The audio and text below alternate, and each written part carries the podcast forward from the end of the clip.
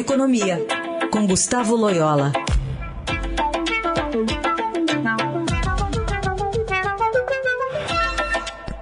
Oi, Loyola, bom dia. Bom dia.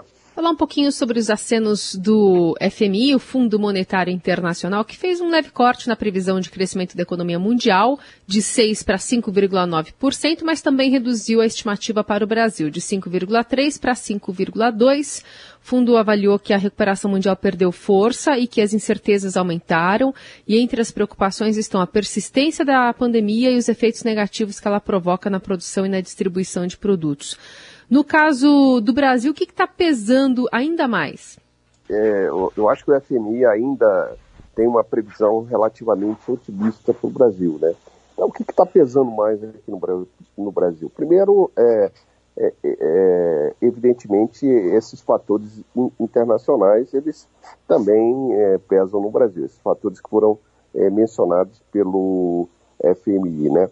Mas, uh, uh, domesticamente, eu acho que grande, a grande questão é, são as, primeiro, as incertezas né, que é, hoje existem em relação às questões fiscais, às questões políticas. Isso tem, de alguma forma, reduzido aí o ânimo né, de, de investimentos e, e, de gastos, de uma maneira geral, na economia. Uh, e segundo, eu acho o mais importante, é a própria política monetária, né? Enquanto outros países ainda sequer começaram um processo de aperto monetário, o Brasil já é, começou esse, é, esse aperto já há algum tempo e as taxas de juros estão subindo no Brasil, né? A taxa Selic e todas as taxas de juros. Isso tem um efeito também é, negativo sobre o crescimento. Então, nós temos esses dois fatores. A, a inflação no Brasil que é mais alta e, portanto, é, tendo aí, é, vamos dizer assim, a necessidade de uma reação mais forte do Banco Central brasileiro, né, em, em relação a, a, aos juros, né, para poder combater exatamente a inflação, e, e, e as incertezas que têm a ver com o nosso ambiente doméstico aqui, político e fiscal. Bom, e ainda sobre isso, ontem o ministro da Economia, Paulo Guedes, deu uma entrevista à CNN em Nova York e falando sobre a inflação, ele destacou que a intenção do governo é sustentar programas de proteção social para lidar com a alta de que atinge principalmente os preços dos alimentos e da energia. Vamos ouvir um trechinho do que disse o ministro? Inflation is all over the world. Half of inflation is exactly food and energy. That's why our protection is still there. We'll keep the protection. We'll raise our direct income transfers for people exactly to pay for higher food prices. Bom, o ministro falou aí que a inflação, segundo ele, está aumentando no mundo todo e que metade da inflação é por causa de comida e energia. Por isso tem que se manter a proteção social. É, é só isso ou, ou tem fatores aqui nossos também que o governo não está cuidando em Loyola? Não, são esse, esses dois fatores são de fato os que estão é, pesando mais, né? Mas é, é, neles estão contribuindo é, questões domésticas, por exemplo, é, é, preço de energia, né? Tem a ver também com a questão da crise hídrica, né? Que pela qual passa o Brasil.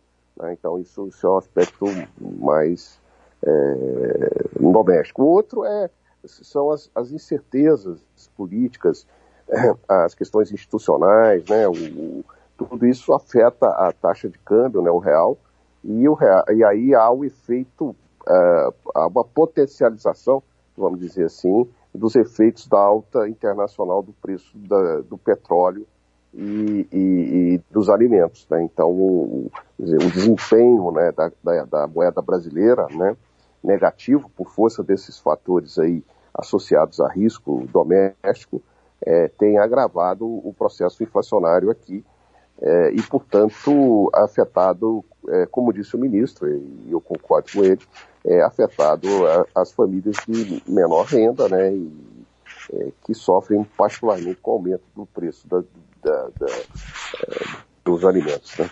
Nessa menção que o, que o ministro fez, né, sobre, enfim, a inflação atribuído à, à comida e energia, ele também disse que vai aumentar a transferência direta de renda para cobrir esses preços altos. Só que a gente sabe, né, a Adriana Fernandes acaba de lembrar isso a gente aqui no jornal, o governo quer lançar o Auxílio Brasil, né, aquele programa que vai substituir o Bolsa Família, mas tem pouquíssimo tempo para acontecer, já que faltam 20 dias para expirar esse, esse auxílio que está segurando boa parte das famílias brasileiras. Não está encontrando um ambiente fácil ali no Congresso para para ampliar essa discussão e nem recurso, né, para ter um valor aí pelo menos de 300 reais. Fica essa dificuldade também de lição de casa, não, Loyola? É, exatamente, existe essa dificuldade, né? Não, não, é, a questão fiscal tem pesado, então não, não pode é, baixar a guarda e, e aumentar o, o, déficit público, né? É, e, e, por outro lado, está difícil encontrar uma solução. Claro que o, o, ideal seria corte de outras despesas, né? É, para poder é, enfrentar a necessidade do, desse, do aumento das transferências, né?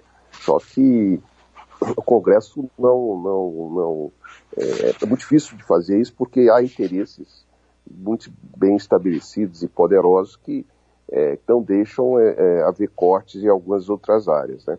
Então fica essa questão aí, onde encontrar o dinheiro. O governo quer é, adiar o pagamento de precatórios, que é muito ruim também, porque dá uma sinalização é, negativa do ponto de vista do pagamento da dívida, e, e, e ou, né, é, e ou, né, vamos dizer assim, o, a reforma do imposto de renda, né, é, que também, vamos dizer, é uma discussão que, a meu ver, está muito, um pouco fora da, da, da, hora, né? Então, uma discussão meio intempestiva, né? É, que, inclusive, traz mais incertezas para as empresas nesse momento. Então, de fato, a situação está bem, bem complicada nesse momento. Né? Muito bem, Gustavo Loyola, obrigada pela conversa de hoje. Até semana que vem. Até semana que vem.